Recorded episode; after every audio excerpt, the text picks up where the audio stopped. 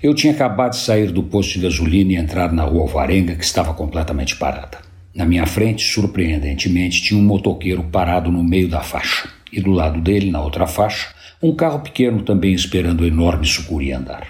Foi aí que o motoqueiro resolveu ser motoqueiro e começou a sair da faixa para dirigir entre os carros e assim não ficar parado. Só que ele não olhou para trás antes de embicar sua moto e fazer a manobra que arranca ou quebra centenas de espelhos retrovisores todos os dias. Ele simplesmente virou o guidão da moto e acelerou para entrar na estreita faixa vazia entre o carro de cá e o carro de lá. Foi quando deu tudo errado. Sem ninguém perceber, ou pelo menos eu não tinha percebido, surge um ciclista no bem bom da vida pedalando exatamente onde o motoqueiro queria entrar. Deu no que deu. Um motoqueiro bateu na bicicleta e jogou o ciclista de encontro ao espelho retrovisor do carro ao lado, que estava parado e não tinha nada com isso.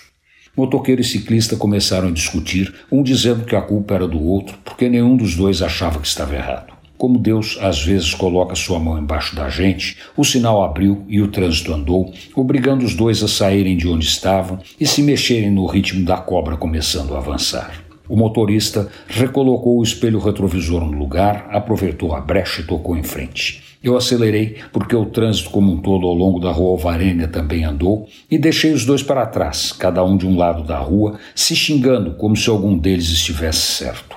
O mais fascinante é isso. Os dois achavam que estavam certos. Antônio Penteado Mendonça para a Rádio Dourado e crônicasdacidade.com.br